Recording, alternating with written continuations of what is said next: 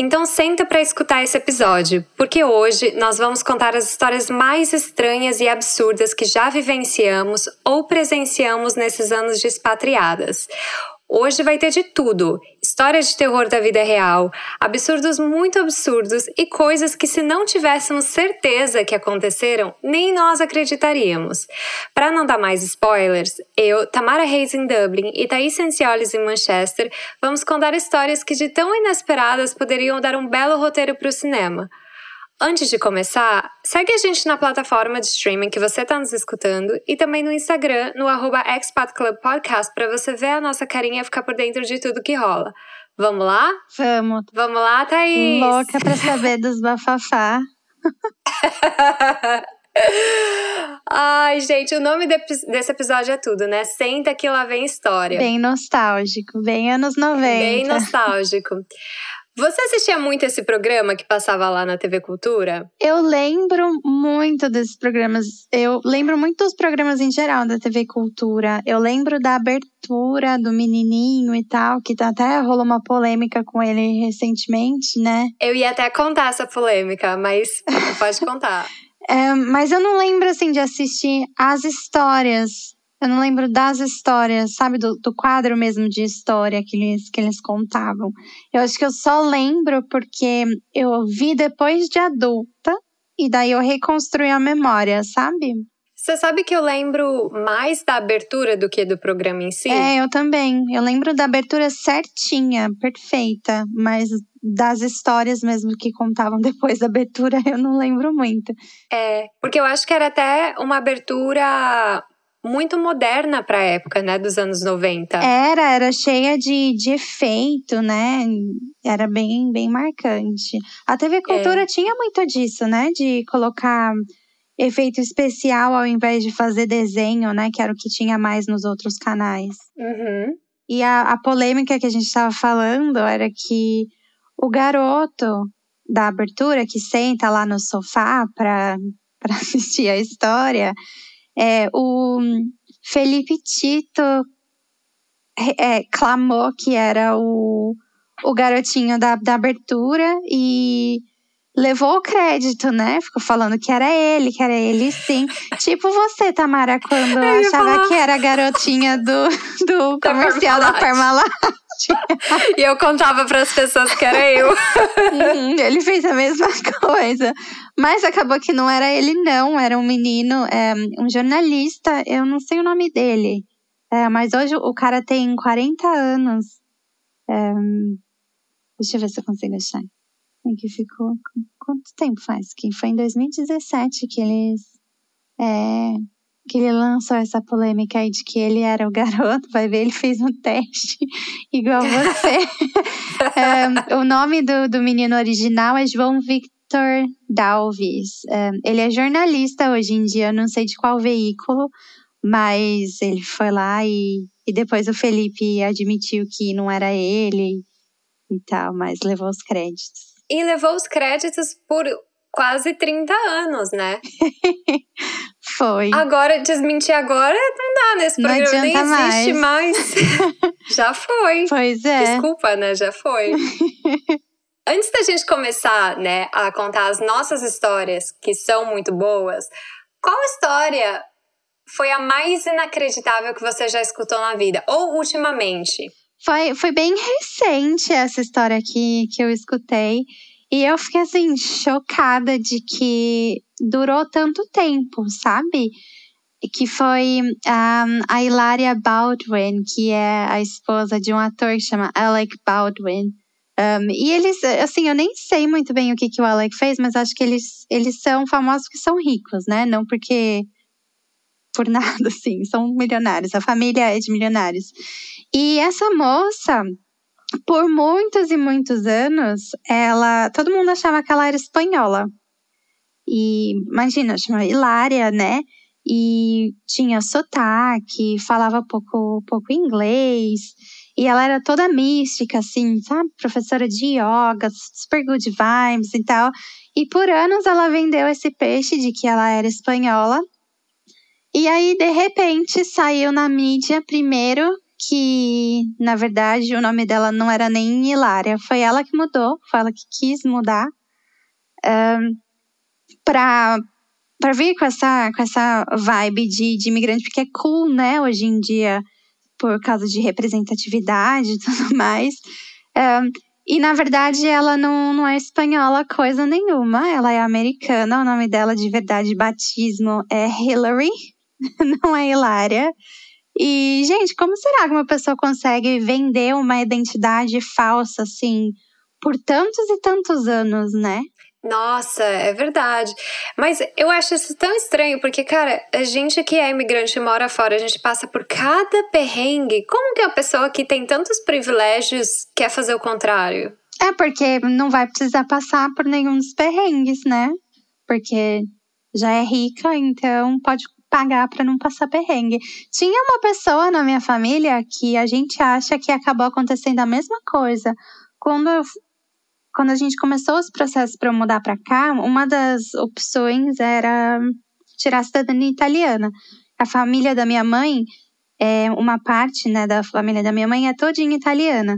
E tinha esse tio que falava pouquíssimo português, ninguém lembra do cara falando português direito, é, falavam que ele era fugido de guerra aqui, não sei o quê, ah, italiano, italiano.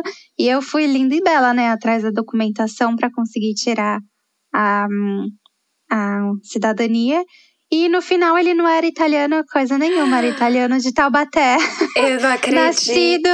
Na, a gente conseguiu achar a certidão de casamento dele, tava lá local de nascimento, era uma cidadezinha de do interior de São Paulo. Meu Deus! e ele não era italiano coisa nenhuma.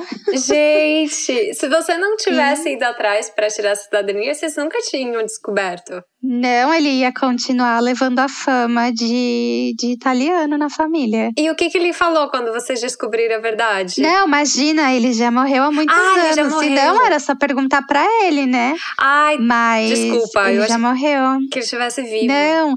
Era um antepassado, assim, acho que ele era irmão do meu avô, ou pai do meu avô, alguma coisa assim. É bem antepassado mesmo. Ah, tá, desculpa, não, perdão. Não, relaxa.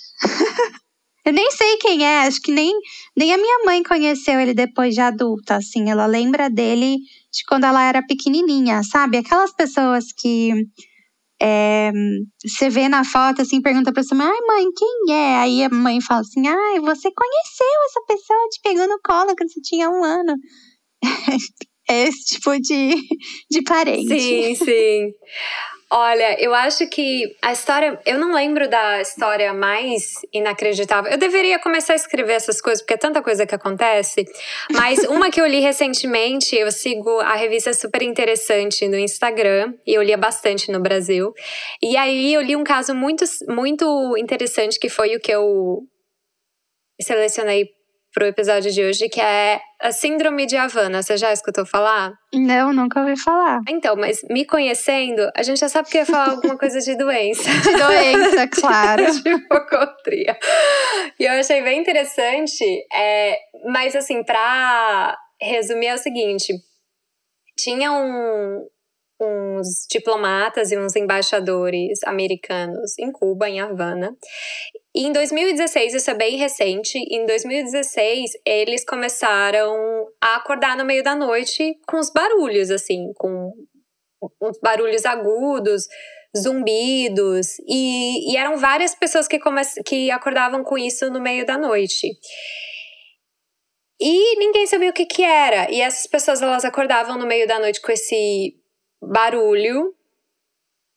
E no dia seguinte tinham dores de cabeça, é, enjoo, várias coisas. E aí começaram a achar que era uma histeria coletiva, que era assim uma coisa que todo mundo estava imaginando junto, que não existia.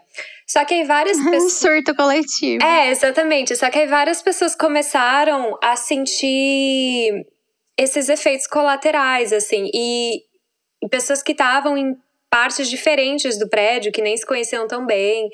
E elas começaram a ter esses sintomas. Algumas até tiveram os olhos desalinhados, assim, foi um negócio bem sério. E ninguém descobriu o que que era. E o interessante é que começou a acontecer a mesma coisa com embaixadores e diplomatas americanos que estavam na Rússia. Aconteceu a mesma coisa com embaixadores que estavam na China. Que isso? Então, eles, eles falaram: não, então não é uma coisa exclusiva de Cuba. Começou lá, mas tem alguma coisa acontecendo. E aí descobriram. Só com americanos. Só, só americanos. com americanos e só com diplomatas e embaixadores. E aí descobriram que o que estava acontecendo era o seguinte: é, os governos desses países, é, não sei porquê, imagino porquê, mas eles estavam disparando ondas, micro-ondas no prédio que essas pessoas estavam ficando nessas embaixadas.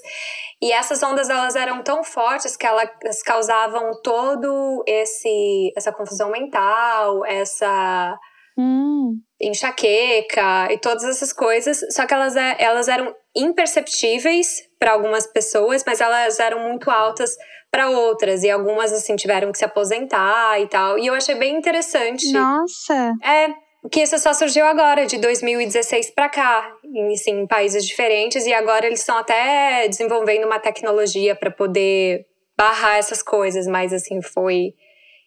Eu achei bem interessante, porque eu nunca imaginei que esse tipo de coisa poderia acontecer. Nossa, que macabro, né? É. Nossa, total, bem sci-fi mesmo, coisa de filme, credo. Então, então é isso. Imagina. E falando em história, assim, sci-fi, será que a gente fala, já começa a falar das histórias de terror ou a gente começa por uma coisa mais leve? Ah, vamos começar por uma coisa mais leve, né? Pra dar tempo de, de digerir. De digerir. Preparar. É, e se preparar mentalmente pro que tá por vir. Mas uma coisa assim mais leve que eu tava pens... que eu tava lembrando esses dias é que eu trabalhava numa agência de publicidade, eu não vou dizer qual é. E tinha um CEO que ele sempre tava por dentro de tudo que acontecia, assim, de marketing digital, coisas de publicidade, né?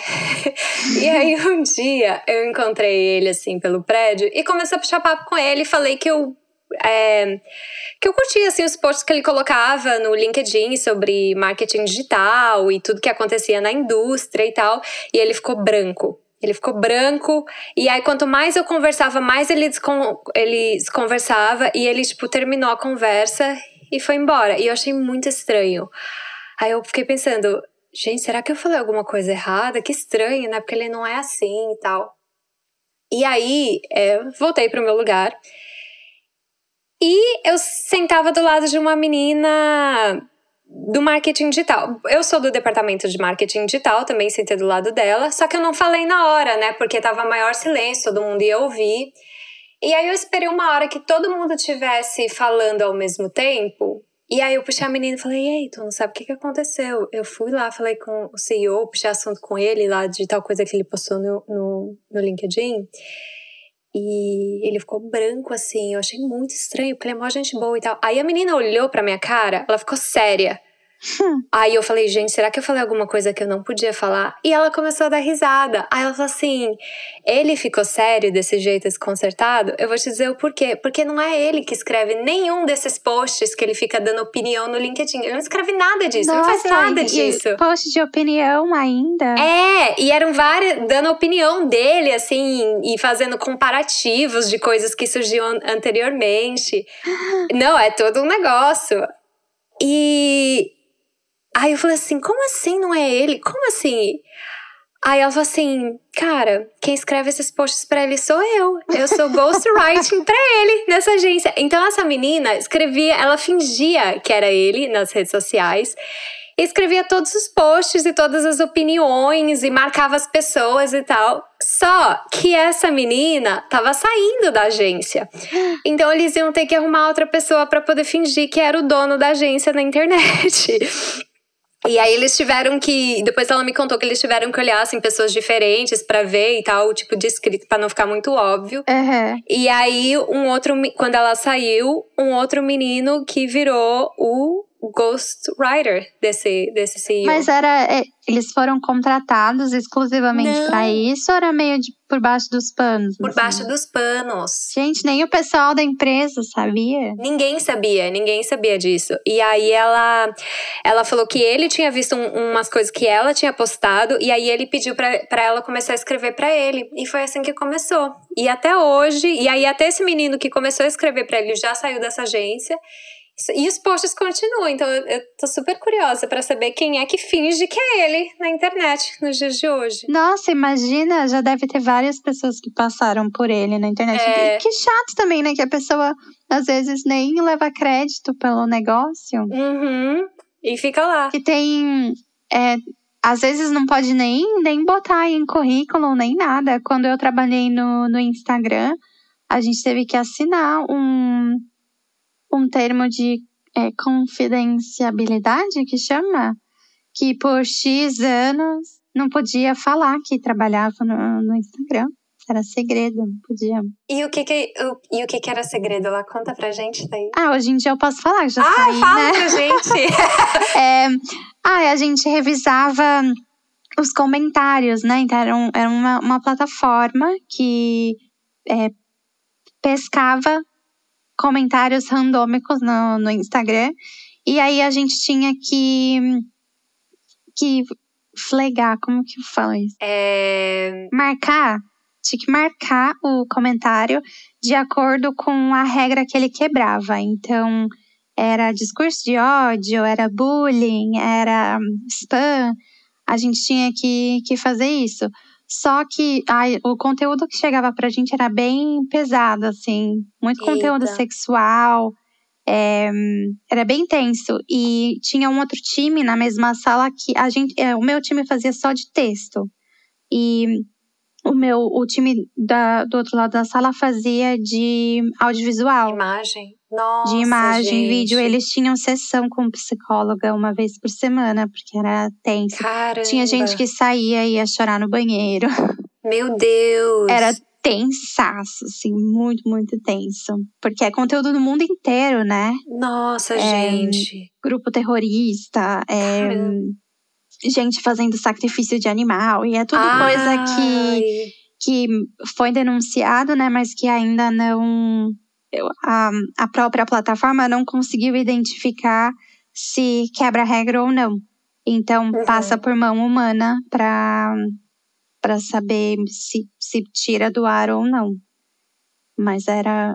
O, o meu trabalho não era muito pesado, não. Era mais engraçado do que pesado.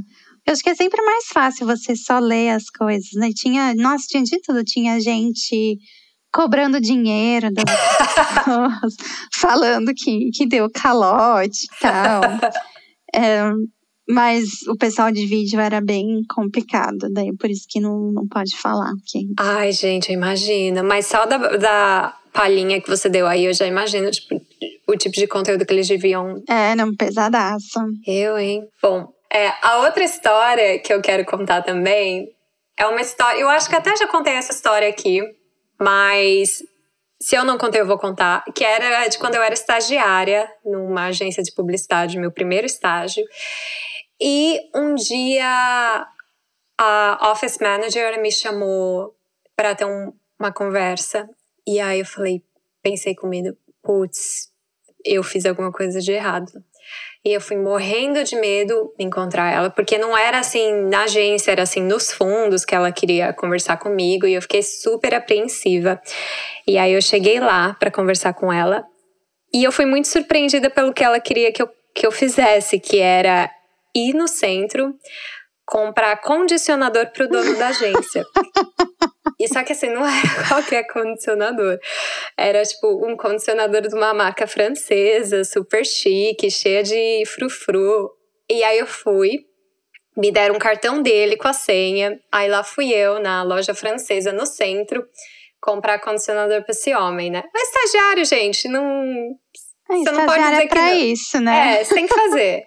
Aí, mas eu até gostava, porque eu dava uma voltinha no centro, não ficava só na agência. Então eu ia, comprava, e e eu acho que eu fiz isso umas duas vezes, assim, de sair para comprar. E aí na segunda, eles me mandaram para fazer, assim, uma baita compra. Era tipo sabonete líquido, era.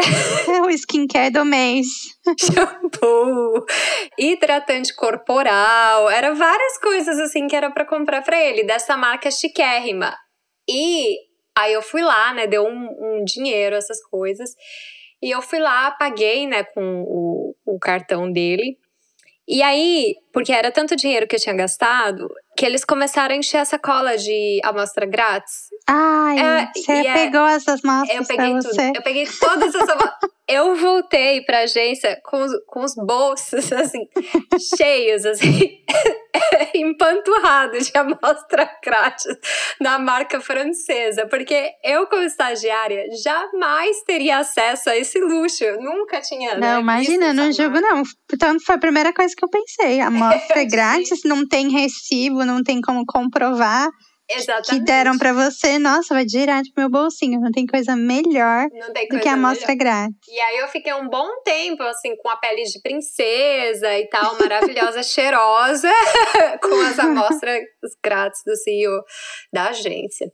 Então eu acho que foi isso, assim, de história, de, de trabalho. Eu tenho umas, assim, mais interessantes que eu vou contar daqui a pouco, mas essas são, assim, as mais levinhas de, de histórias, assim. É, eu também não tenho muita, não. Eu tenho uma de, de um cara que começou a trabalhar no escritório e hum, ele era para uma posição assim mais sênior para tomar conta dos clientes de outra cidade, não da do QG, né, da onde é, a maioria do pessoal trabalha. Então ele ia ficar sozinho na outra cidade.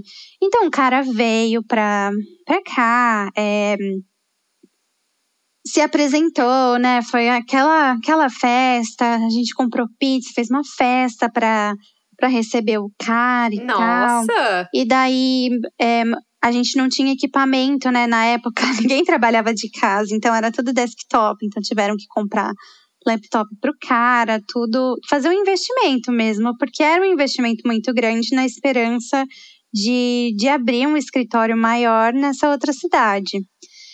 E aí, o cara, isso passou, né? Passou acho que uma semana.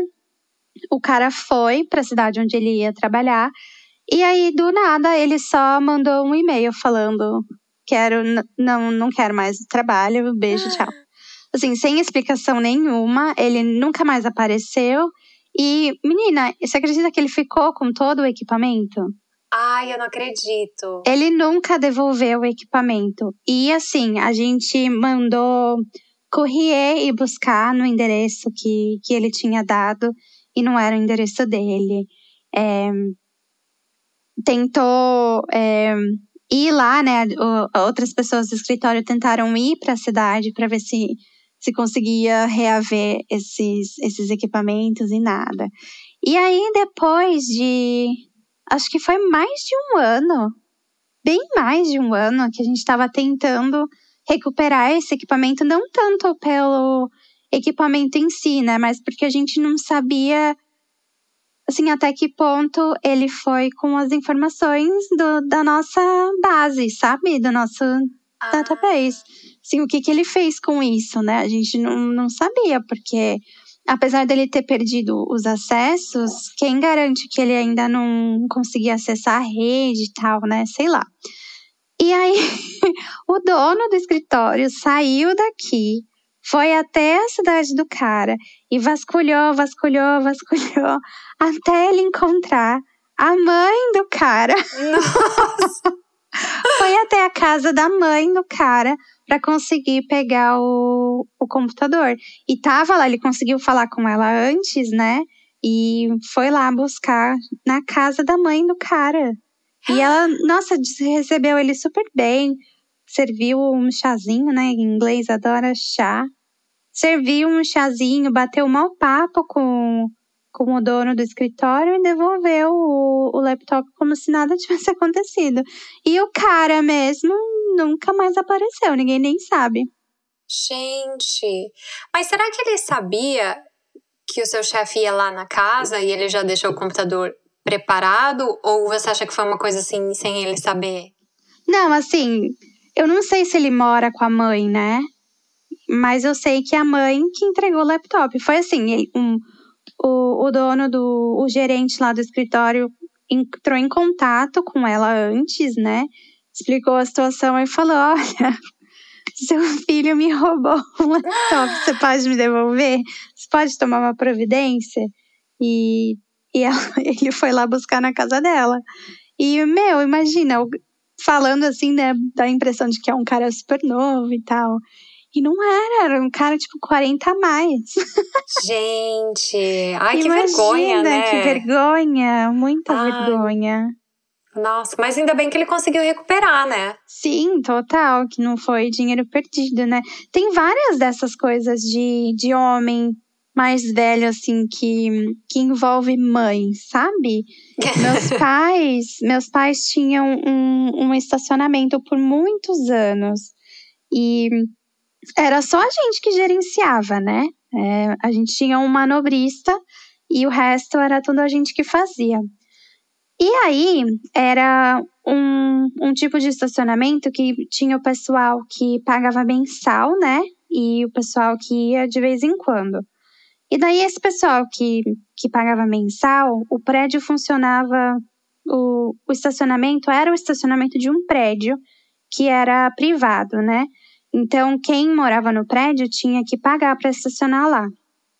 Então, esse pessoal que morava no prédio pagava mensal noturno tinha acesso ao, ao estacionamento 24 horas, mesmo que a gente não tivesse lá.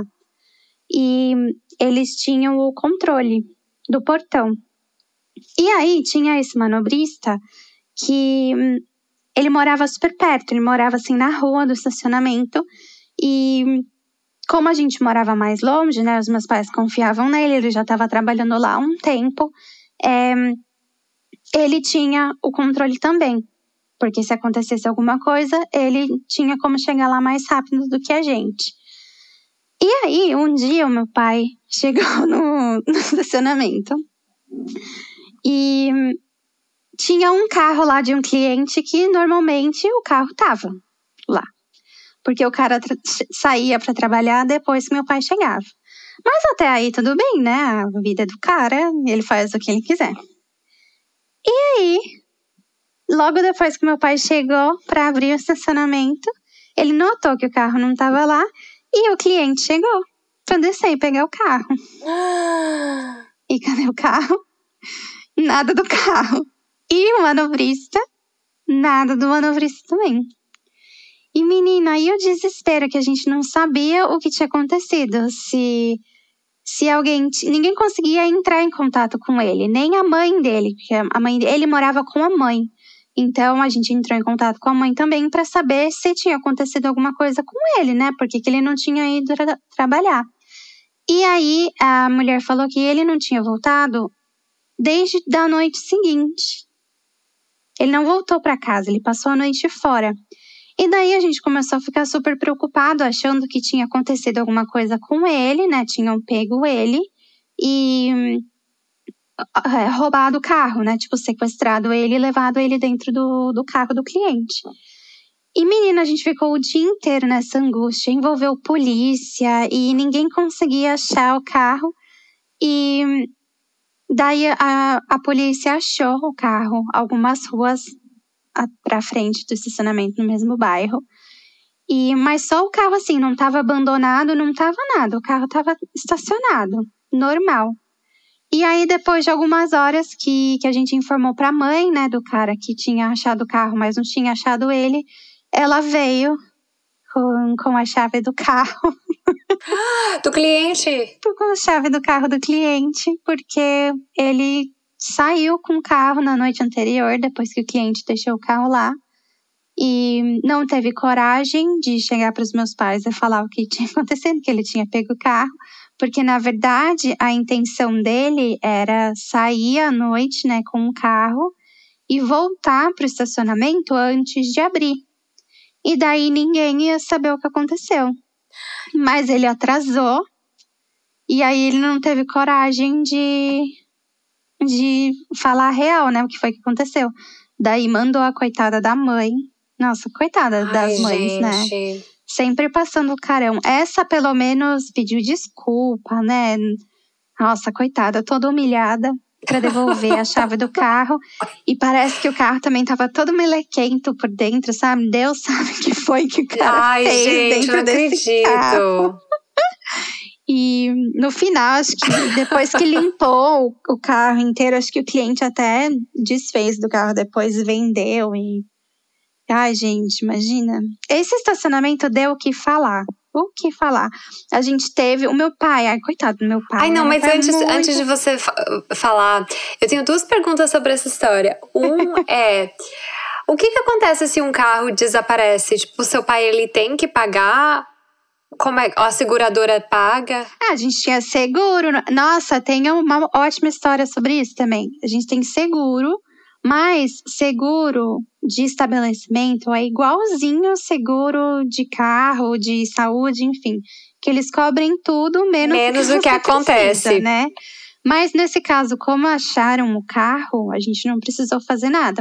A gente pagou pra limpar né, o carro. Tava uó. E foi só isso. Não precisou fazer nada. E você acha que esse cara fez isso antes? Ou você acha que essa foi a primeira vez? Eu não acho, Não. eu não acho que foi a primeira vez que ele fez isso. Eu tenho 100% de certeza que ele já tinha, já estava acostumado a fazer.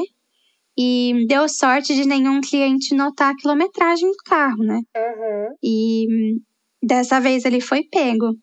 Mas de seguro, a gente teve um outro funcionário. Gente, meu pai, ele é a pessoa mais boazinha do mundo. E daí chegou um cara lá, chorando pra ele, falando: pelo amor de Deus, me dá o emprego. E ele se- comoveu muito pelo cara, porque o cara não tava pedindo dinheiro, né? O cara tava pedindo emprego. e lá no estacionamento tinha um lava rápido também, então sempre precisava de gente pra ajudar. Daí meu pai falou: "Ah, não, beleza, tudo bem. Pode trabalhar aqui, eu te pago o dia e se você quiser continuar vindo, é, a gente te contrata."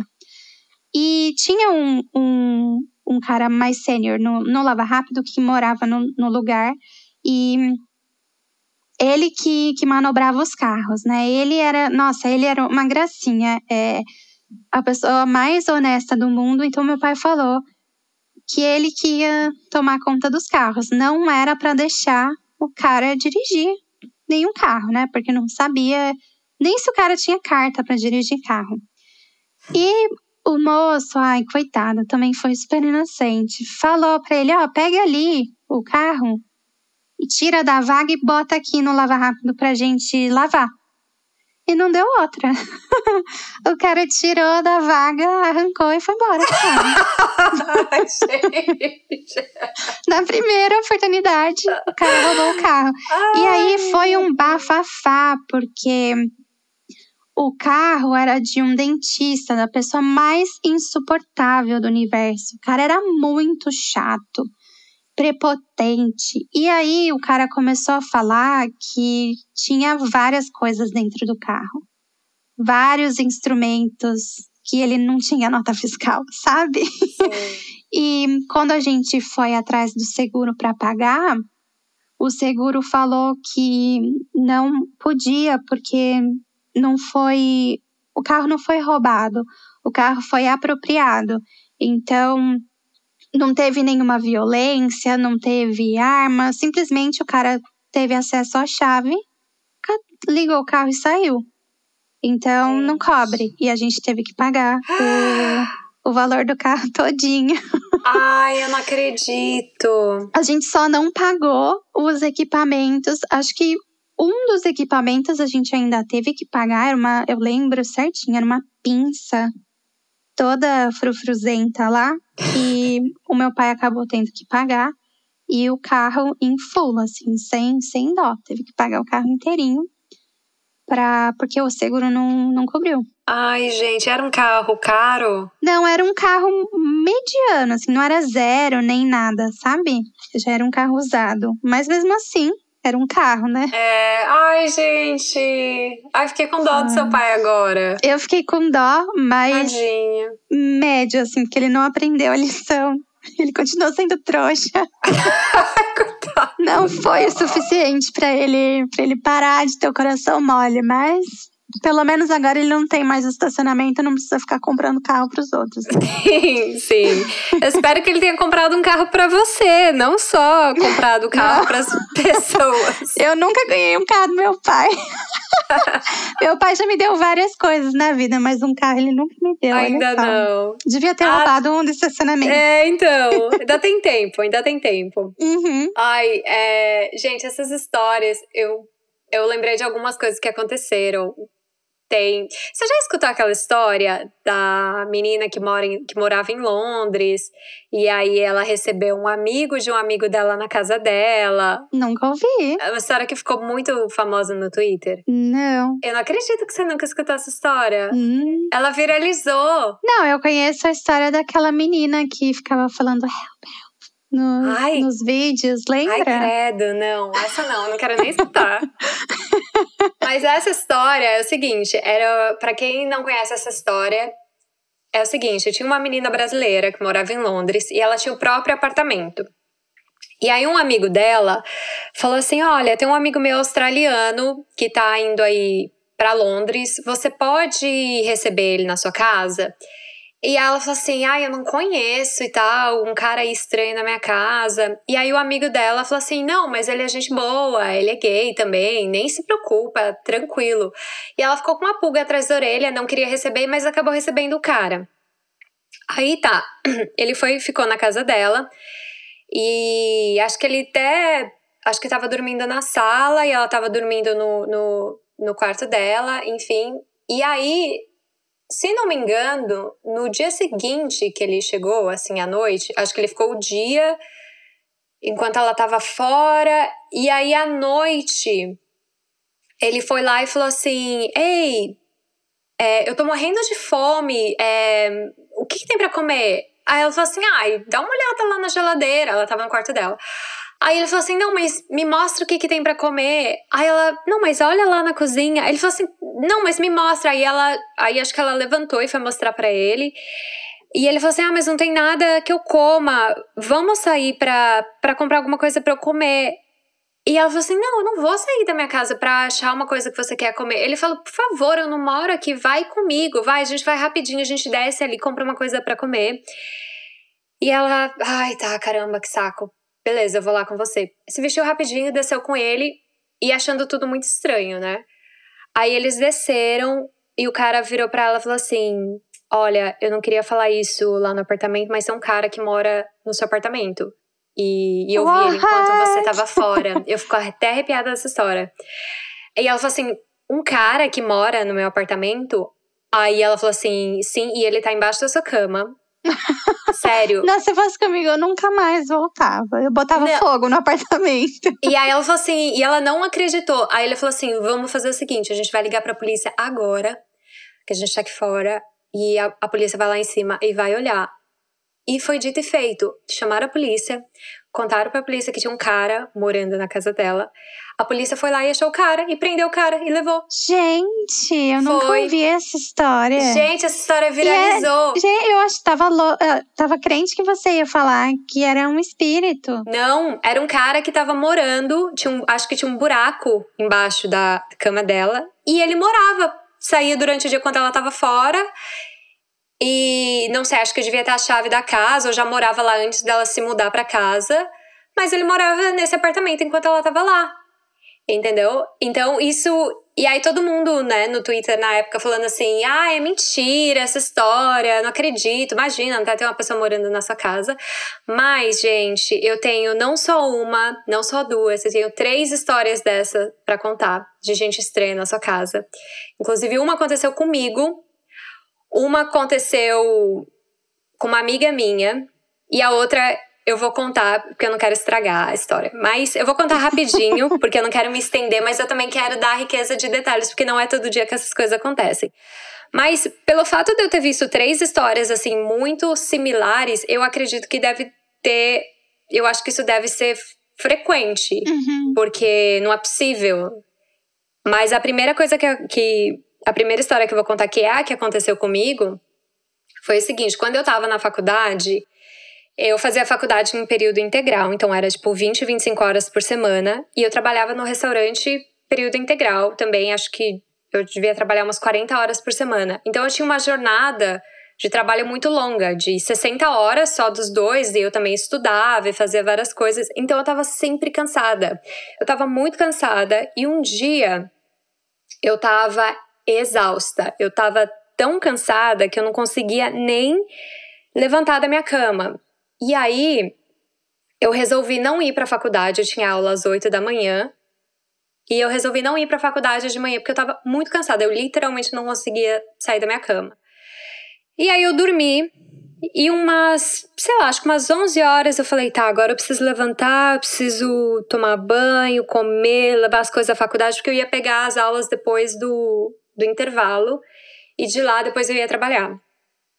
E aí eu levantei, né? Comecei a, sei lá, pegar as roupas que eu ia pegar para tomar banho e tal. E nessa época eu morava com dois meninos. Um menino era estudante, então ele saía todo dia de casa às sete da manhã. E o outro menino trabalhava em escritório, então ele saía super cedo só voltava à noite. E aí, quando eu levantei, assim, umas 11 horas da manhã, comecei a pegar as, as roupas, assim, pra eu ir tomar banho, eu comecei a escutar um barulho na minha casa. Mas não era assim, tipo, barulho de coisa cair. Era assim, tipo, coisinhas assim. Hum. E, eu, e aí eu achei muito estranho, porque eu sabia que nenhum dos meninos estava em casa. Não tinha ninguém, estava sozinha. Nossa, que medo. E o meu quarto era o último do corredor. Aí eu peguei a porta e abri de uma vez. E quando eu abri de uma vez, tinha um cara no meio do corredor, olhando para dentro do quarto do, dos meus housemates. Aí ele olhou pra minha cara e assim, era um cara que devia ter, sei lá, uns 50 anos, que ele de cabelo, ele tinha um cabelo comprido até assim o ombro, cacheado. Ele tava usando um boné, um boné vermelho e uma roupa assim meio esportiva. E aí eu olhei pra cara dele, ele olhou pra minha cara e eu falei: "O que que você tá fazendo aqui?" Aí ele olhou para mim e falou assim: "Ah, eu sou seu vizinho aqui de cima e eu escutei umas coisas e eu vim aqui na sua casa ver se estava tudo bem. E como que ele entrou na casa? Menina, mas aguarde. E aí eu falei assim: ah, não. E eu super tranquila. Eu falei: ah, não, por aqui tá tudo bem. Obrigada por ter vindo aqui dar uma olhada, mas eu acho que você já pode ir, vamos. E aí eu fui andando atrás dele, ele foi andando, eu levei ele até a porta, abri a porta, ele saiu, eu fechei a porta atrás dele e eu fiquei assim encostada na, da porta, assim, tipo, digerindo o que, que tinha acabado de acontecer. Uhum. E aí, eu fiquei uns cinco minutos, aí escutei a porta da frente sair, porque eu não fui até a segunda porta da saída do prédio, né, pra, pra, pra ele sair. Uhum. Então, eu fiquei uns cinco minutos assim na porta tentando digerir, e aí eu mandei mensagem no grupo da casa. Falei, gente, a gente tem um vizinho de escrever. Aí os meninos, não, no andar de cima, só tinha um apartamento no andar de cima. Falou, não, no andar de cima moram as duas meninas, falou lá o nome das meninas, que são filhas do landlord. O landlord eu já conhecia. Aí eu falei, eles perguntaram por quê. Aí eu contei a história. Aí eles falaram, Tamara, nossa casa quase foi roubada. Foi isso que aconteceu. Os caras entrou para roubar a casa. Aí eu falei, hum, mas será? Ele. Aí eles, é, não, com certeza. Aí um menino é, falou assim: até minha, minha bike tá lá fora. Você pode abrir a porta para ver se a minha bike ainda tá lá fora? Aí eu abri a, a, a porta e, e a bike dele tinha sido levada. Então ele roubou ah, a, a ele bike. roubou a bike. Na, na saída. E aí, aí, né? Os meninos falaram: não, liga pra polícia imediatamente, liga pro landlord. Você tá bem? Aconteceu alguma coisa?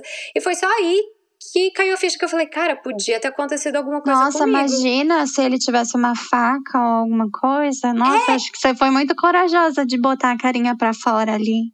Então, e eu, eu só entendi o que estava acontecendo quando os- um dos meninos perguntou: Você tá bem? E eu falei: Caramba, podia ter acontecido alguma coisa muito séria. Só que nessa época, eu tinha acabado de terminar um curso de defesa pessoal que eu fiz com o Krav Maga aqui na Irlanda, que é. Ah, é, um, é um curso de defesa pessoal que é que foi feito pelo exército israelense, tem um monte de frufru, um monte de coisa assim. E uma das coisas que eles diziam no curso, que esse curso que eu fiz de três meses, eles falavam assim que se você tá numa situação de risco, que você não pode perder o controle, assim, se mostrar vulnerável. Vulnerável. Uhum. Tipo, começar a chorar ou começar a gritar. E eles falam que se você tá numa situação de perigo, para você ficar calmo e agir normal. E eu acho que eu internalizei esse negócio que eles passaram no treinamento, que quando eu vi, pro, eu, eu vi esse cara estranho na casa, eu só falei, o que, que você tá fazendo aqui? Uhum. E eu acho que ele também ficou um pouco assustado com a minha reação, porque eu fui muito calma. E talvez ele não tivesse esperando mesmo que tivesse alguém em casa, né? Porque. Sim. Nossa, ainda quero saber como foi que ele entrou, que isso. Então, como que ele entrou? Eu nessa casa que eu morava, era uma região afluente. Então, assim, as casas da minha rua eram roubadas toda semana. Sério, todas as casas da minha rua era. Toda semana era uma casa que tinha sido roubada. E aí e eu descobri isso pela polícia quando a polícia foi na minha casa, porque eles falaram toda semana uma casa roubada nessa rua. E aí, é, a porta da minha casa, dessa casa, era uma daquelas portas que você não precisa trancar depois que você fecha, sabe? Que você baixa uhum. atrás de uhum. você e ela não. E, e eu acho que se você colocar alguma coisa entre a porta, aquela coisinha ela abre, sem você precisar da chave. E ninguém nunca trancava porta nenhuma, né? Nem a porta da casa, nem a porta da frente.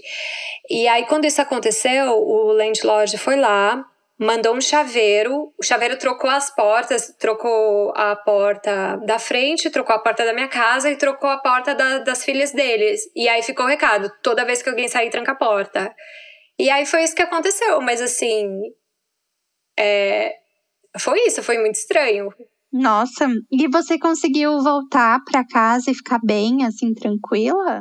Eu voltei, porque para mim, eu não, eu não fiquei assustada até me perguntarem. Aí e eu não sei, eu ainda falei assim, minha preocupação ainda era, tipo, ir pra faculdade, fazer as aulas da tarde e trabalhar. Então eu continuei como se nada tivesse acontecido. Eu fui lá, tomei banho, levei, uhum. só que aí eu levei o celular no banheiro, caso acontecesse alguma coisa. E. Nossa, e eu não ia conseguir tomar banho, sabia? Já ia ficar imaginando que, ai, se o cara volta e me vê aqui pelada. Nossa, ai, acho eu... que eu não, nunca mais eu ia tomar banho na vida. Nunca mais ia ficar pelada. Ai, ia virar o cascão. É, eu ia. Não, cara, mas eu tranquei a porta também.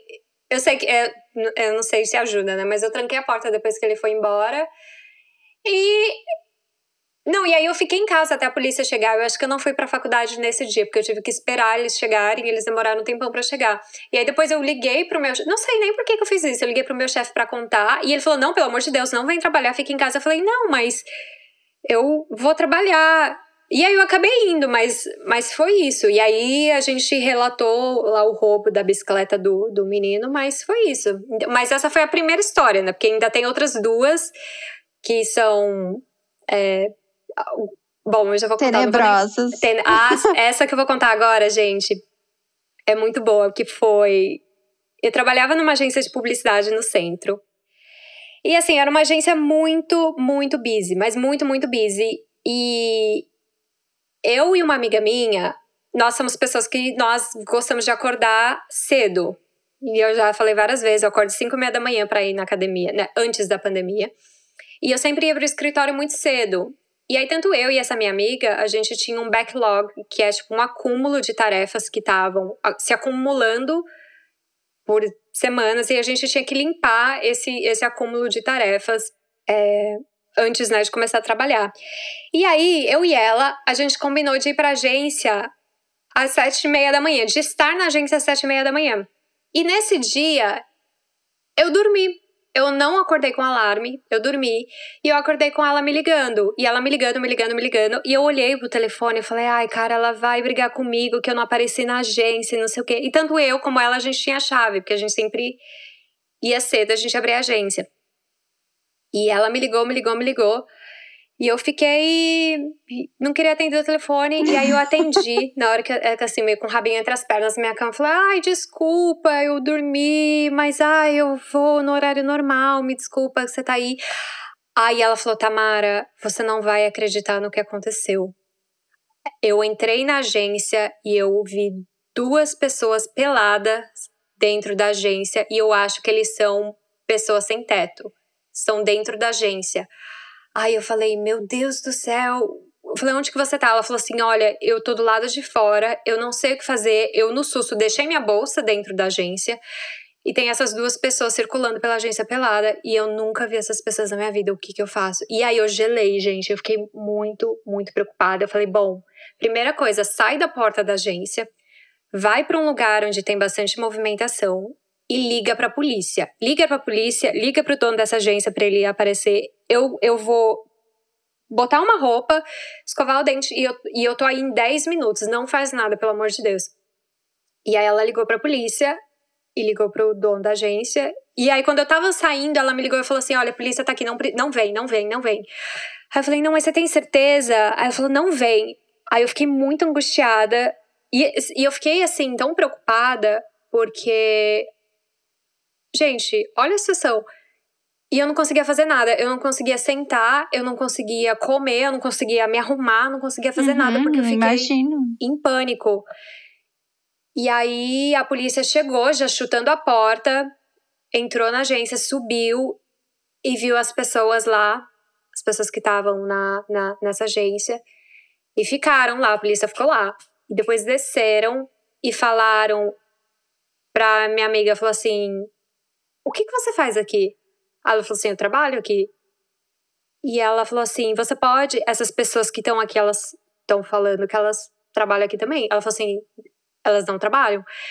E eles perguntaram quantos anos você trabalha aqui? Ela falou, eu trabalho dois anos, eu nunca vi nenhuma dessas pessoas. Aí eles falaram, então você tem que subir para reconhecer eles e falar que Ai, você não conhece. Não.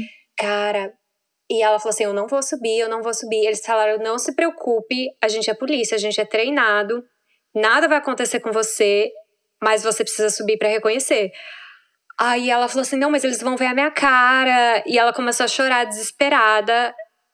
E eles falaram: calma, não se preocupa, não se preocupa, mas alguém precisa subir para reconhecer e você que viu eles, você vai ter que subir. E ela, tipo, foi assim, tendo um ataque de pânico praticamente.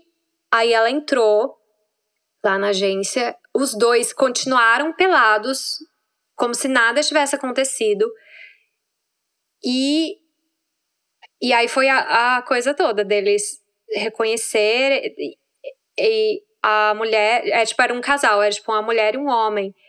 E eles falando com a minha amiga, a minha amiga falou assim que parecia um sonho. Gente, surreal. Bizarro. Ela falou assim que foi a coisa mais. Não, e ela me contando, eu também não. Eu, eu fiquei assim de cara. Ela falou assim que foi uma coisa que parecia.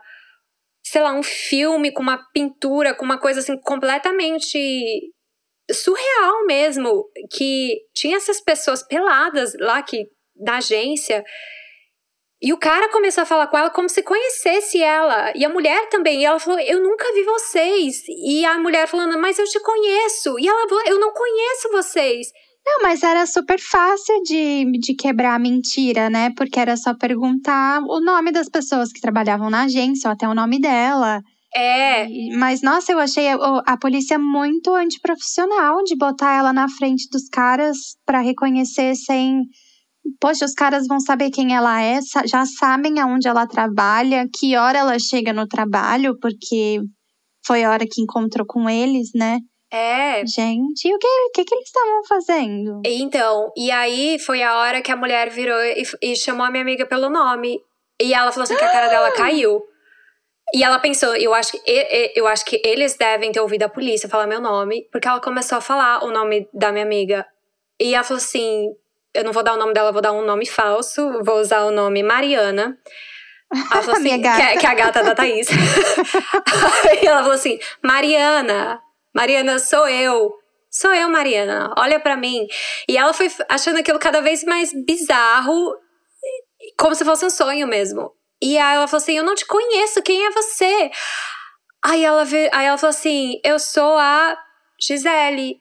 Aí ela falou: Você não é a Gisele. Ela falou assim: Eu sou a Gisele, olha para mim, eu sou a Gisele. E ela, assim, sem saber o que fazer. E aí a mulher. Aí ela começou a olhar, olhar, olhar, olhar, olhar pra cara da mulher e descobriu que a mulher era sim a Gisele. A Gisele que trabalha em vendas. Que trabalha, trabalhava nessa agência. E ela entendeu que o quê? Essa mulher Gente, aí é, agora, agora vai Gente, do bizarro. Que. Nossa. Não, e aí sai do bizarro pro engraçado agora, porque ela não reconheceu a Gisele, que é o nome fictício. A Gisele não é brasileira, ela é de outro país.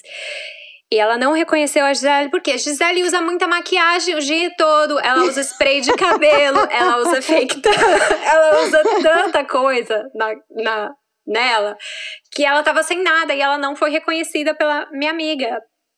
E ela continuava pelada na frente da minha amiga. Mas por que, que ela tava pelada? Porque aí, aí ela foi lá, pegou o documento, né? Mostrou pra polícia que ela era Gisele. E a minha amiga viu, viu que era Gisele. E a Gisele continuava pelada, o cara continuava pelado. Aí foram se aprofundando e descobriram o que, que aconteceu. E aí chegou o CEO todo.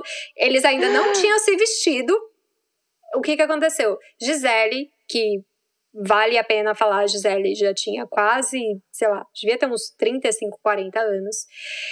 Saiu de balada com o rapaz, namorado dela, que depois a gente descobriu que era o namorado dela, esse cara. Saíram de balada no centro, beberam todas, usaram umas drogas, voltaram para a agência porque ela tinha a chave. Fizeram tudo que tiveram para fazer ali no sofá da agência, que ficou impróprio para o uso. Tinha até xixi Nossa, nesse, imagina, que nesse nojo. sofá. E aí usaram todo tipo de droga e esqueceram que tinha gente que ia vir para agência, entendeu? Então foi isso que aconteceu. Aí a polícia entendeu, o CEO estava lá, também entendeu o que aconteceu. Minha amiga ficou super constrangida, mas aliviada que não eram moradores de rua, que era gente que trabalhava nessa agência. A polícia pediu para eles se vestirem, já tinha pedido várias vezes, mas aí falaram, pelo amor de Deus, se vista. Levou todo mundo para a delegacia, levou os dois, levou o CEO dessa agência e eles iam fazer Acho que um boletim de, de, de ocorrência o CEO não queria deixar fazer em troca de demitir a, a fulana. E demitiu ela. Só que assim, demitiu, mas porque. Mas depois, né, por outras questões, resolveu trazer ela de volta pra agência. Mas isso aí. Mentira! Não, é. Não, mas escuta. Mas isso foi assim, uns dois meses depois. Nossa, Tamara, que tivesse sido cinco anos pra mim, já é demais também. É, ele amor. recontratou. Ele recontratou ela. Que Só que, e aí, antes de recontratar ela, nesse dia, né, todo mundo foi pra delegacia e ele pediu pra minha amiga não contar pra ninguém. Só que a galera já tava chegando na agência, né? Porque isso aí demorou um tempão. Eu, e o que, que ele ia falar pras pessoas sobre o sofá todo melecado? E aí, o que, que, que aconteceu? Ele jogou um monte de caixa de papelão em cima do, do, do sofá lá da agência. Falou que era encomendas e várias coisas e pediu pra ninguém usar o sofá. Só que aí, obviamente, né, a história se espalhou. Uma pessoa lá da gerência ficou sabendo, aí outra pessoa ficou sabendo, e tava todo mundo na agência sabendo, só que ninguém podia comentar Hum. né? Então ficou aquela coisa meio velada, do não senta no sofá, não vai perto do sofá, e mó cheiro de droga dentro da- do prédio. Aí tiveram que abrir, chamar uma empresa de limpeza para poder dar um jeito. Mas assim, foi bizarro, foi bizarra essa história. E o pior é que contrataram, né, a mulher depois de dois meses. Nossa, imagina. E a mulher também de ter a cara dura de voltar e encarar todo mundo. É, então. Nossa, acho que eu sairia do país. Não, Mudaria de nome. que humilhação! E, e tudo errado, assim. O fato, gente, o fato dela ter feito uma, fe uma festinha, né? Uma after ali com o namorado na agência, depois do horário de trabalho, usar drogas, permanecer pelada. Não, é até a polícia implorar pra ela se vestir. Nossa, que, que zoado. Bizarro, É, então. bizarro demais. Foi muito bizarro. E aí, a última coisa que eu vou contar, gente, é a última. Eu sei que eu tô me estendendo, mas assim, são histórias que merecem ser contadas, né? A última história é de uma amiga minha que dividia a casa com outras três pessoas. E a casa dela era sempre uma casa que os, os housemates dela chamavam um amigo pra jogar videogame. Esse amigo tava sempre lá. E ela não curtia muito ele, porque ele usava umas drogas e tal. E, e assim, as coisas começaram a sumir na casa. Coisas pequenas, assim, começaram a sumir. Um, um pouquinho de dinheiro aqui, que tava numa gaveta, uma coisinha ali. Mas nunca nada grande sumia, assim. O computador continuava lá, mas sumiu uma câmera, sumiu uma lembrança de viagem. E começou a sumir no, no quarto dessa minha amiga, aí na casa, aí na outra menina que, que também morava lá. Mas nunca assumia nada na, no, com esse casal. E aí, ah, tanto ela como a, a, outra menina começaram a falar: quem que tá roubando essa casa, hum. né? O cara. Só que elas não podiam acusar sem prova. E aí, elas, o que, que elas resolveram fazer? Colocar câmera no, no, quarto delas, não podia colocar na casa, porque ia dar muito na. Não, elas colocaram na, uma câmera na sala bem pequenininha e colocaram uma câmera no quarto de cada uma. E falaram: bom, agora a gente vai pegar esse cara roubando. Uhum. E aí a gente vai chamar a polícia e a gente vai falar. Porque os amigos não acreditavam, assim, que era, que era o cara que tava roubando. E aí elas colocaram essa câmera, não deu uma semana e, e aí elas pegaram os roubos. Só que não era esse cara que tava roubando. Era a garota? Não, era uma outra pessoa que elas nunca tinham visto na vida. aí descobriram que que tinha um cara que não se sabe por quê, mas ele tinha a chave da casa dela. Então, ele devia saber os horários da galera e ele entrava na casa quando não tinha ninguém. Então, as câmeras, todas as câmeras da casa, pegaram ele roubando, olhando assim embaixo do colchão, abrindo armário, gaveta, procurando as coisas e pegando coisas pequenas, que nem eu falei, tipo um pouquinho de dinheiro aqui, um pouquinho de coisa ali, mas na, nunca nada grande, né? Porque ia dar pinta. Uhum.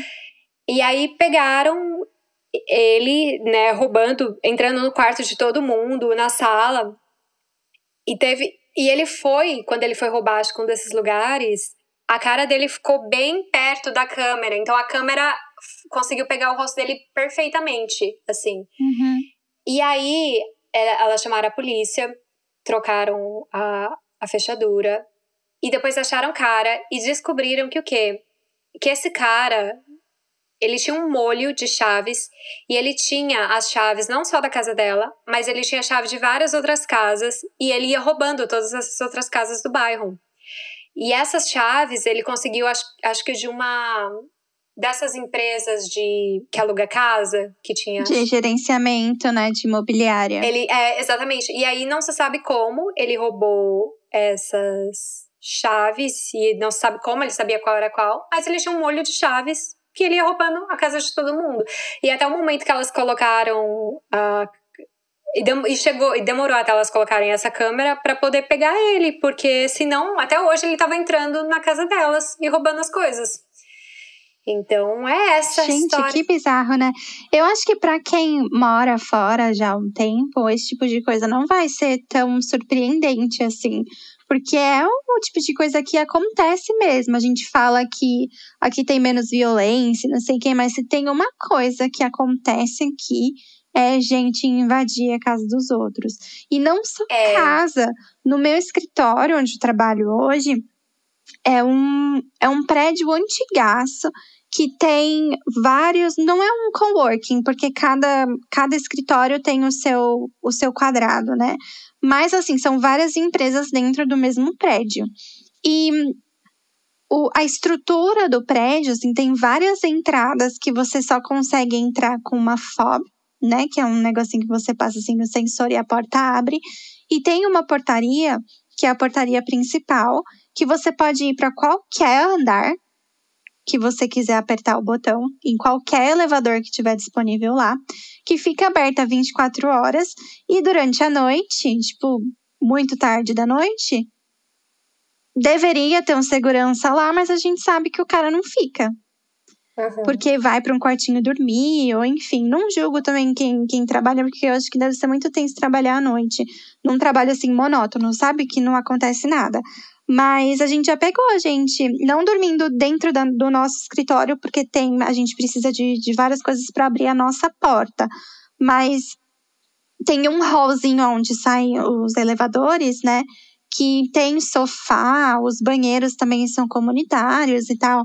E várias vezes a gente já pegou a gente dormindo nesse, nesse sofá.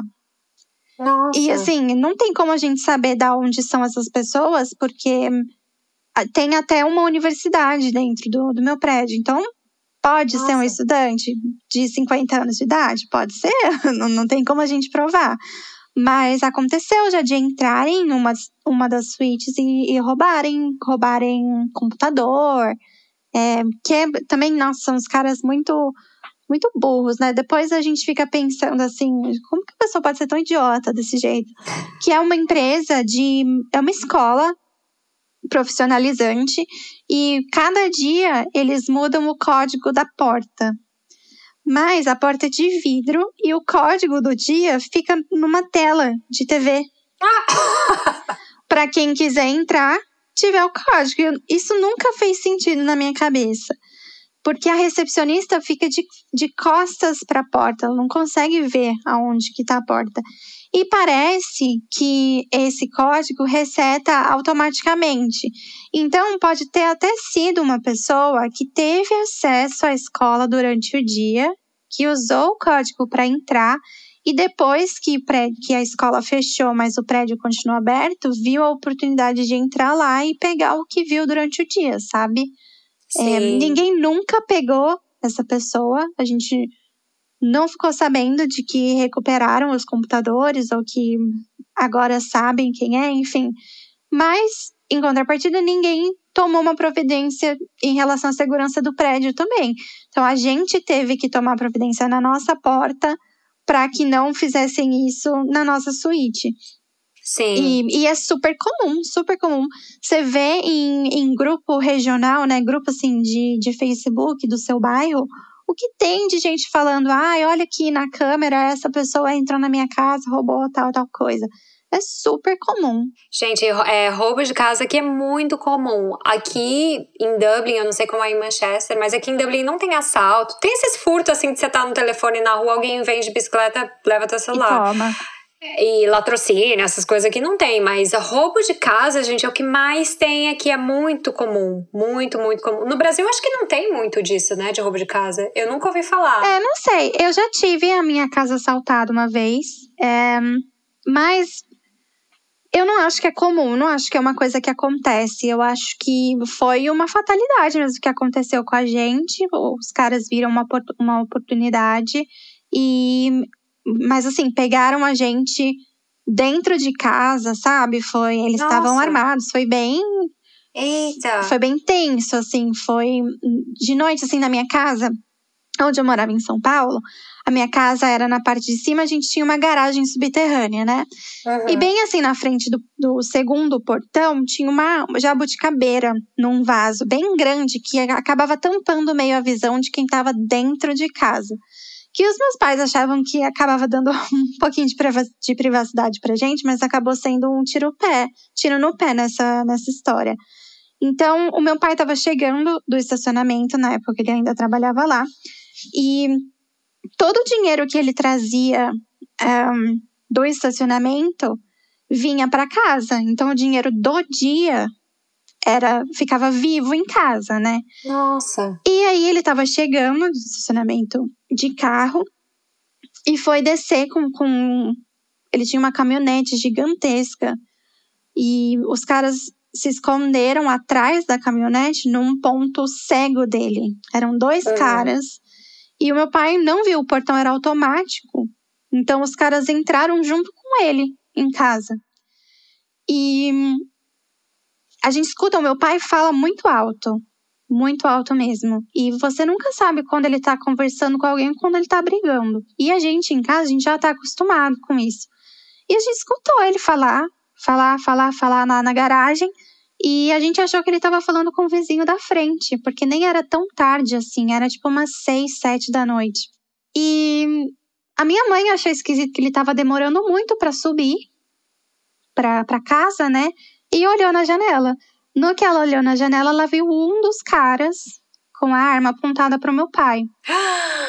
E o outro cara tava, tava escondido dentro da, né, atrás da, da jabuticabeira. E aí, quando eles entraram, acabaram entrando, né? Eles dois pediam pelo cofre. Eu quero o cofre, quero o cofre. E na minha rua tinha um cara que era dono de uma agência de carro. E a minha mãe acha que os caras queriam pegar o cara da agência de carro. Ah. E acharam que era o meu pai.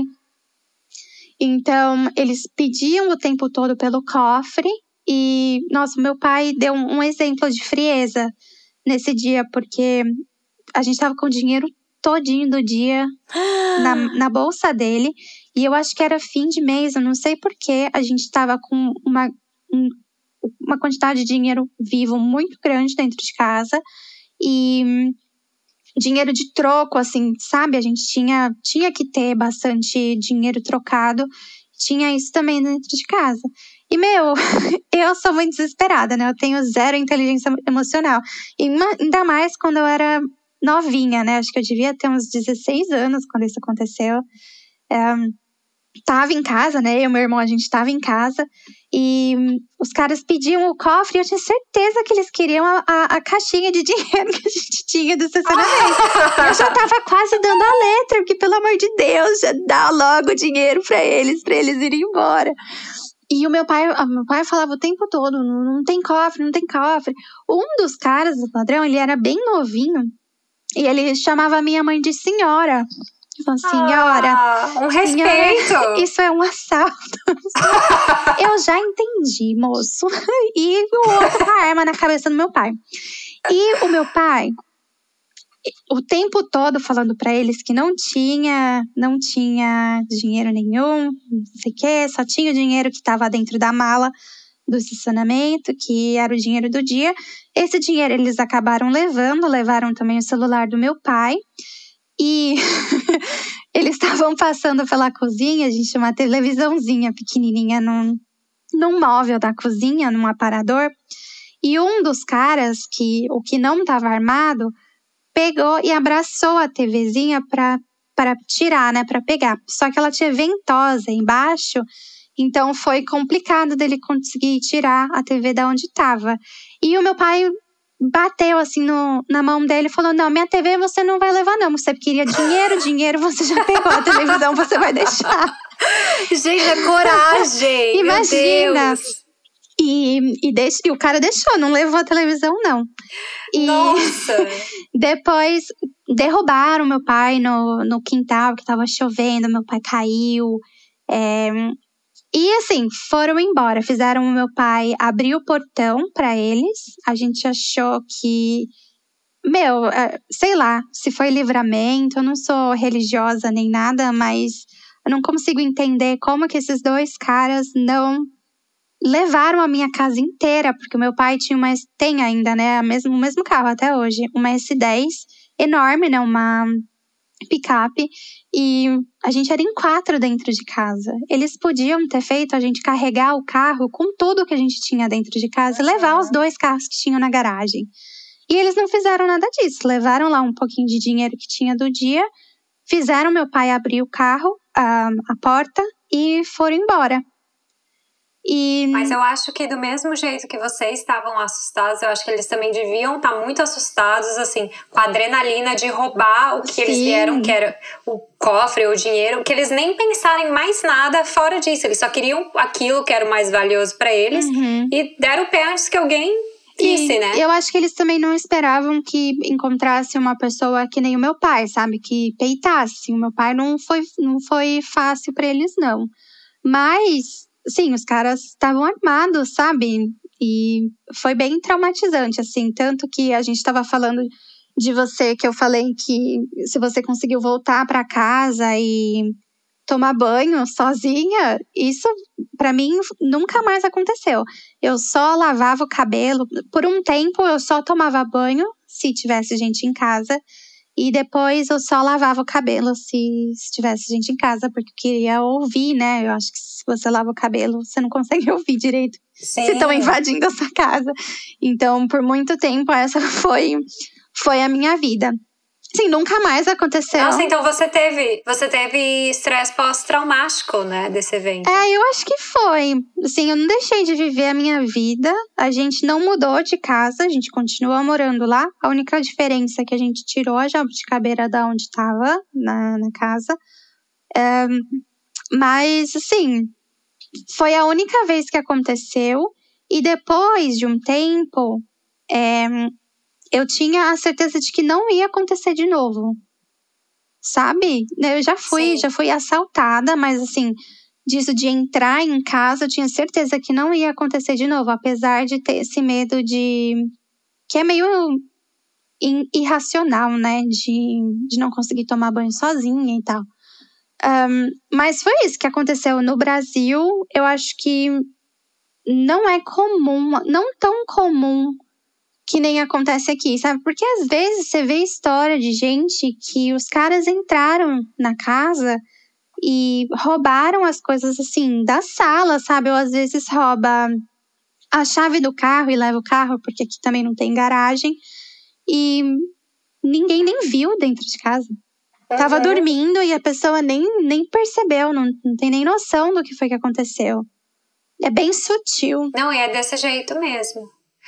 Mas voltando para esse dia aí que, que roubaram a sua casa, depois que seu pai voltou, né, para casa, como é que foi o clima? Vocês ligaram pra polícia? Sim. Vocês ficaram com medo? A gente ligou pra polícia. O meu pai saiu com um carro pra dar uma roda na, no bairro. Meu pai é maluco. Nossa, gente, seu pai ainda saiu atrás. Sim, dos, meu pai saiu atrás deles porque meu pai tinha certeza que a arma deles era de brinquedo. Gente, Mas, assim, coragem. Você só tem certeza até o momento que eles atiram na nossa cabeça, né? Uhum. Mas o meu pai, que viu a arma, ele sabia que, que era que era uma arma de brinquedo. Ele saiu com o carro atrás, avisou os carros que a minha rua normalmente nesse horário era bem movimentada porque o pessoal estava saindo, estava chegando em casa do trabalho, né? Então a gente ficou avisando na rua o pessoal que subia para teve uns caras que ajudaram meu pai também a, a dar uma ronda na, no bairro. Não conseguiram achar os caras, a gente chamou a polícia, a polícia demorou muitíssimo para chegar. Deu uma ronda também, pegou uns carinhas na rua de baixo, mas eles não estavam usando as mesmas roupas dos caras que roubaram a gente. E para mim, assim, é meio é um blur enorme, sabe? Se eu visse essas duas pessoas na minha frente, eu jamais saberia que foram eles que, que assaltaram a gente. Sim. Apesar de eu ter visto eles assim bem de pertinho e por muito tempo eles ficaram tipo uns 20 minutos dentro de casa. Eu não faço ideia de quem são essas pessoas. Se eu ver na minha frente, vai vai passar batido. Mas eu acho que é uma situação também é, porque eu lembro quando esse cara tava na minha casa, porque é uma situação que você olha para a pessoa, mas você não quer realmente olhar para ela porque você não quer que ela saiba que você viu, que você prestou atenção nela, que você uhum. sabe descrever e tudo mais. Então, eu lembro que desse cara que tava na minha casa, as únicas coisas que eu lembro é que ele tinha um cabelo cacheado, porque é uma coisa rara de ver uma pessoa de cabelo longo, homem, cabelo longo, no ombro, cacheado e boné. Aqui não tem. Então, isso era muito marcante. Mas, assim, se eu precisar descrever o rosto dele hoje em dia, eu também não sei. Eu só lembro disso. E e acho que por esse motivo. Eu acho que é bem pelo trauma mesmo. Uma vez o meu pai caiu de moto e ele não conseguia lembrar que ele tinha caído de moto. Nossa. Sabe? E apesar dele ter batido a cabeça, ele não se machucou nem nada. Não foi o trauma físico que fez ele esquecer. Foi o trauma da situação mesmo, a adrenalina uhum. da situação. E eu acho que tem muito a ver com isso mesmo. É o trauma mesmo de de passar pela situação e você acabar, o seu cérebro, para te proteger, apaga a memória, sabe? Sim. Eu acho que é isso mesmo. E quando você falou que o, o assaltante tentou roubar a televisão da cozinha, da cozinha, né, que você falou? Foi. Sabe o que, que eu pensei? Eu achei que você fosse dizer isso, que ele foi tentar tirar a televisão. Não sei porque que isso me veio na cabeça. Mas me veio a imagem de uma TV pequena com bombril na antena. e que aí, na minha cabeça, ele encostou o braço para tirar e levou um choque. Nossa, e aí queria, viu? Eu pensei que você fosse falar isso. Teria sido ótimo, mas não foi. Já era de TV dessas fininhas. Por isso que tinha ventosa no, no embaixo, assim, sabe? Pra TV ficar uhum. bem presinha no, no móvel. Mas a TV, o cara não ligou. Ainda existe essa TV. Não levou. Não levou. É, agora, essas coisas de família me lembram uma história, mas é uma história mais levinha, assim, de família, que a minha mãe conta essa história, já contou um milhão de vezes. Bom, antes de eu nascer, a minha mãe trabalhava numa joalheria. Eu não lembro onde que era essa joalheria, se, ela, se era no Maranhão, minha mãe é maranhense, ou se era no Piauí ou em Brasília, enfim. Eu sei que minha mãe trabalhava numa joalheria muito chique, assim, podre de rica, que só ia executivo, estrangeiro, político. E minha mãe sempre conta essa história, né? E eu acho que essa joalheria devia ser muito legal de trabalhar, porque minha mãe sempre faz parecer que era um, era um lugar bacana. Mas ela sempre conta uma história de que ela atendia muitos políticos, e aí os políticos iam lá, levavam as, as esposas, né, para ver as joias, fazia provar e tal, mas não levava. Então, assim, ele, eles levavam as mulheres lá. Geralmente elas provavam as joias assim, mais com as pedrinhas menores, né? Hum. Ou com um brinquinho pequeno, enfim. E aí minha mãe, conta, minha mãe sempre conta que eles levavam essas mulheres lá para provar as joias. Isso lá nos anos 80, anos 90, né, gente? Não tinha internet. E aí depois, o que que acontecia? O, os políticos voltavam na joalheria com a amante. Ah, pra não. amante escolher uma joia. Ia lá, mas aí para as amantes eram as pedronas, né? Uhum. Eram os diamantes, uns brincão e tal. E aí comprava. É, e aí comprava. Só que aí o que que acontecia? Naquela época, como não tinha internet, não dava para ver o extrato online, o extrato do cartão, o que que acontecia? Era mandado para sua casa. E muitas Ah. vezes as esposas abriam, né, o, a carta, A correspondência. Uhum. é, a correspondência para ver o extrato do banco do marido, para ver onde é que ele estava gastando dinheiro. E aí o que que eles faziam, né, para poder despistar as esposas. Então assim, se você que tá escutando esse podcast e tem um marido que é político, essa dica é para Pega, você. pega essa dica. Pega essa dica. Pega essa dica. Aí eles levavam os amantes lá na joalheria, escolhiam as pedronas, as coisas mais caras. E aí falava assim, ge- geralmente já deixava a joia da esposa separada também. E aí eles levavam as duas joias, a pedrona para amante, um diamante bem pequenininho para esposa. E aí eles faziam dois tipos. Minha mãe dizia que ela fazia dois tipos de recibo. Ela fazia um recibo assim, meio escrita à mão, falando, ó, é, joia grande foi tanto e a joia pequena foi tanto. Mas na hora de passar o cartão, passava só uma vez. Só uma porque aí- vez. Nossa, que genial. porque aí, quando chegava o extrato na casa do político e a esposa via, ela via tipo, que a joia dela. Meu Deus, essa joia custa tudo isso. Meu marido deve me amar muito para gastar todo esse dinheiro em mim. Só que não. Na verdade, ela estava servindo para encobrir o dinheiro que ele gastou com a amante. Então, eles geralmente levavam duas. Ou era um brincão, um anel, ou dois brincos, ou dois anéis. Mas era isso. Eu achei bem engraçada essa história. Gente, achei genial. É, Bem então, coisa de homem mesmo, né? De ficar É, arrumando planos mirabolantes pra encobrir a amante. Ah. exatamente. Ah, eu tenho história também. É, antes da gente começar a gravar o podcast, eu pedi pra minha mãe me contar umas histórias de família, né? E a família da minha mãe é muito grande.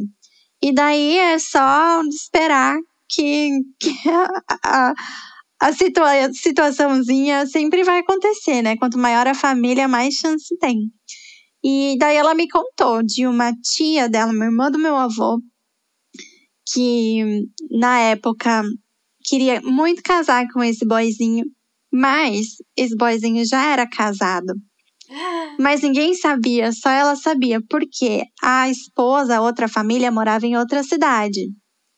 Então, ela precisava arrumar um jeito de casar com esse boyzinho, né? Então, ela falou pro pai dela que o pai dela era é, um deficiente físico e andava de cadeira de roda e tal, né? Então, ela arrumou uma desculpa de que ela ia casar com esse boyzinho.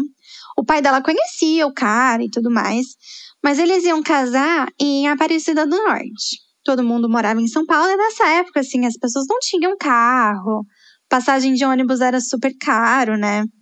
Então era difícil para a família inteira um, ir para a cerimônia do casamento, né?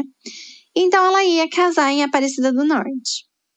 E ela não casou coisa nenhuma. Ela foi, ela comprou, né, vestido de noiva, assim, normalzinho, como se fosse casar. Se vestiu na casa de um amigo, se preparou de noiva, tudo, ficou lá na casa do amigo o dia inteiro. E aí, depois, no final do dia, na hora da festa, eles chegaram pra, pra festa, casadinhos e let's que let's, casados.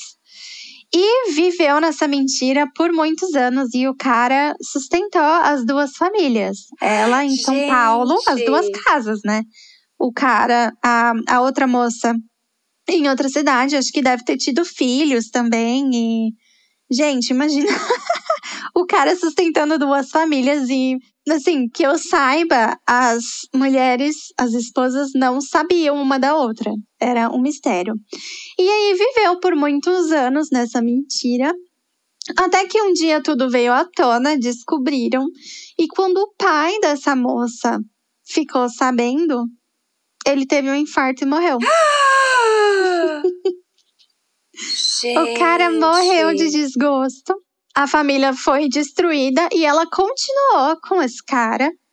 E o cara continuou com a outra esposa. Mesmo, é, ela perdoou. E aí chegou num ponto que esse cara, o que casou com as duas, morreu também. E as duas esposas velaram o. o- as duas viúvas velaram o, o defunto. Gente. Uma de cada lado do caixão. e as duas velaram o, o, o defunto delas. Imagina. Meu Deus! Gente, mas eu tenho tantas perguntas sobre essa história.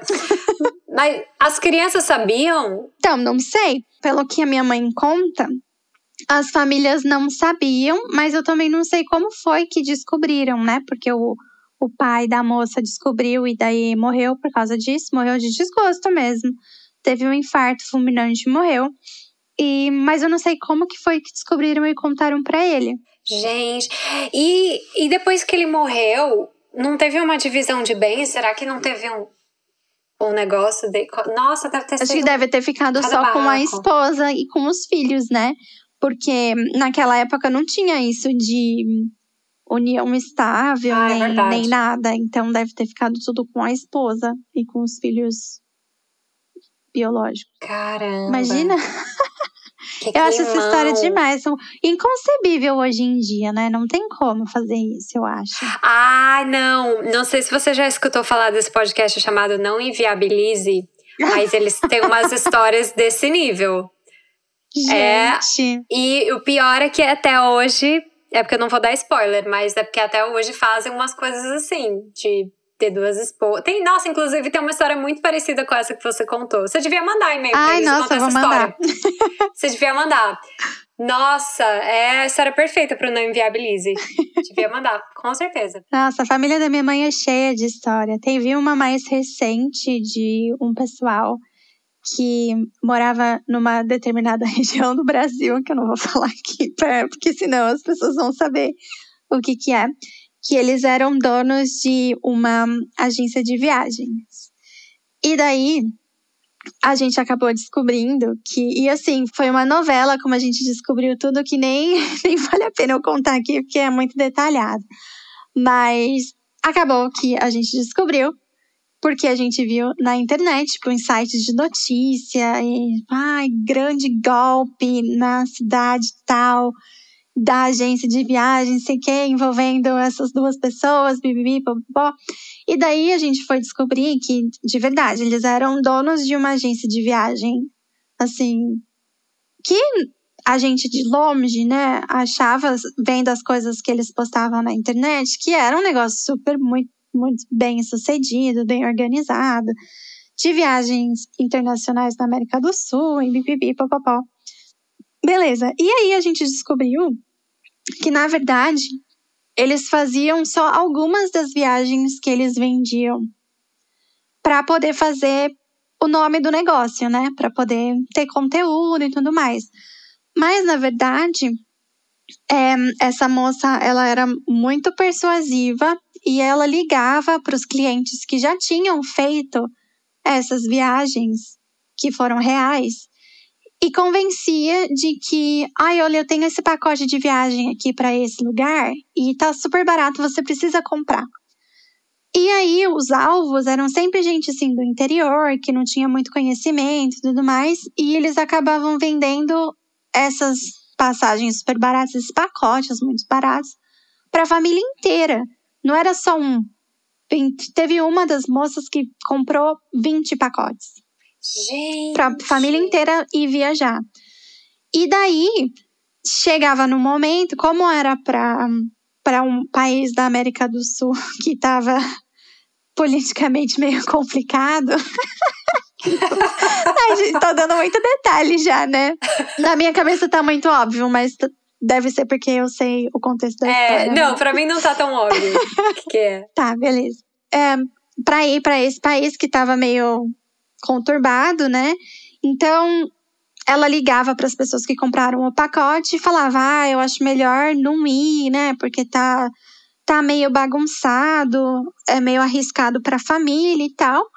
E as pessoas acabavam desistindo dessa viagem, mas ao invés de devolver o dinheiro, eles só trocavam o pacote. Então, ao invés de ir para um lugar tal, ia para um, um hotel local da cidade, com um pacotão de luxo, ou para alguma outra cidade de outro estado, mas que, que fosse que fosse um negócio assim luxuoso, sabe? Não só uma viagenzinha. E aí as pessoas só descobriam que era um golpe porque chegava no lugar e não tinha reserva nenhuma. Gente! Já pensou? Você comprar um pacote de viagem, ficar meses esperando, meses pagando, né? Porque é caro pra caramba. É. E aí, quando chega no lugar, não tem reserva nenhuma no seu nome, Nossa. não tem passagem para você voltar. E quando era local, assim, nem. Nossa, não tinha nem passagem para nada. Você tinha que dar seus pulos para voltar. Teve gente que nem conseguiu Nossa. sair do destino, porque não tinha passagem nem de ida, porque a, a empresa, é, a companhia de, de avião não emitia as passagens, porque a, a agência não pagava a. Ai, como chama? A aerolinha? Não é a aerolinha. A companhia aérea? É, isso. A, não, não pagava a companhia aérea e ficava por isso mesmo. E aí, ela a, ela começou a fazer isso e as pessoas começaram a descobrir, né? Começou a correr na boca do sapo o nome dela e da empresa. Saiu na imprensa e ela deletou todos os, os perfis de rede social. Mudou o telefone, Gente. fechou o escritório da empresa, onde era lá na cidade dela, e mudou para o sudeste de São Paulo e criou um, barracaço com a família para conseguir uma casa lá para eles morarem, para atordoar mesmo a vida dos outros, sabe? Achando que ninguém sabia disso. Mas como assim? Ela, como assim ela tentou fazer um barraco com a família? É, com a família, porque foi assim, de repente que eles mudaram para essa cidade de, do interior, junto com a, com a família. E a gente não conseguia entender por que depois de passar tantos meses lá nessa outra cidade de outra região do, do Brasil, de repente eles mudaram de mala e cuia com filho, papagaio, tudo para essa cidadezinha para recomeçar a vida, sendo que que a, que a vida estava tão boa lá, né, com uma com uma agência de viagem super bem sucedida e com várias coisas na internet e aí a gente começou a procurar, procurar no Facebook, cadê a página? Ai, não sei, não sei, não sei. E, gente, quando eu quero encontrar alguém na internet, eu encontro. É um dom que eu tenho. Se, nossa, precisa stalkear alguém, fala comigo que eu dou um jeito. Nossa, eu, eu vou até o inferno, mas eu acho informação da pessoa. E aí eu achei notícia de, dos portais da, da cidade falando lá com o nome, com o número de telefone, com o endereço da onde a empresa era, dando, dando todos os detalhes lá com o nome das vítimas, o nome da empresa, tudo. Maior barraco. E, e Thaís, gente, esse povo não foi preso, não? Não foram presos. Eu não sei por que, que eles não foram presos. Eu acho que é porque a polícia lá da cidade deles não sabe aonde eles estão. Ah, e será que eles não correm o risco de serem achados depois de ouvir esse podcast? Ah, bom, não falei onde é que eles estão, né? Pra ser sincera, depois de ter feito esse golpe. Ah, mas também, de tanto, depois de tanto golpe. Ah. Sim, roubaram tanto dinheiro de tanta gente humildaça, sabe? Ai. Que é só o karma mesmo, né? Então, se acharem. Não, sim. Se acharem, vão pagar pelo, pelo que fizeram e ainda por atrapalhar a vida da, das minhas priminhas bonitinhas. Gente, mas que história! Caramba! Imagina, minha família é cheia de golpes. Tem o tio que era italiano e que era italiano coisa nenhuma. Tem a, a tia lá que casou com um homem casado. Daí é verdade. Os, gol, os golpistas da agência de viagem. É. Gente, então é isso. Eu espero que vocês tenham gostado do episódio de hoje. É, espero que vocês tenham se divertido. E é isso, pessoal. Obrigada pela companhia e a gente se vê semana que vem. Muito obrigada pela companhia hoje, pessoal. E conta pra gente nos comentários se você tem alguma história cabeluda na sua vida, na sua família, se tem golpistas também. Se foi a, a minha família que deu um golpe na sua, pode ser que seja. Eu acho provável. Vamos encontrar. Qual dos golpes? É, vamos Qual foi o golpe que você caiu da minha família? Compartilha aí. Um beijo. Então é isso, gente. Até semana que vem. Um beijo. Tchau. Tchau.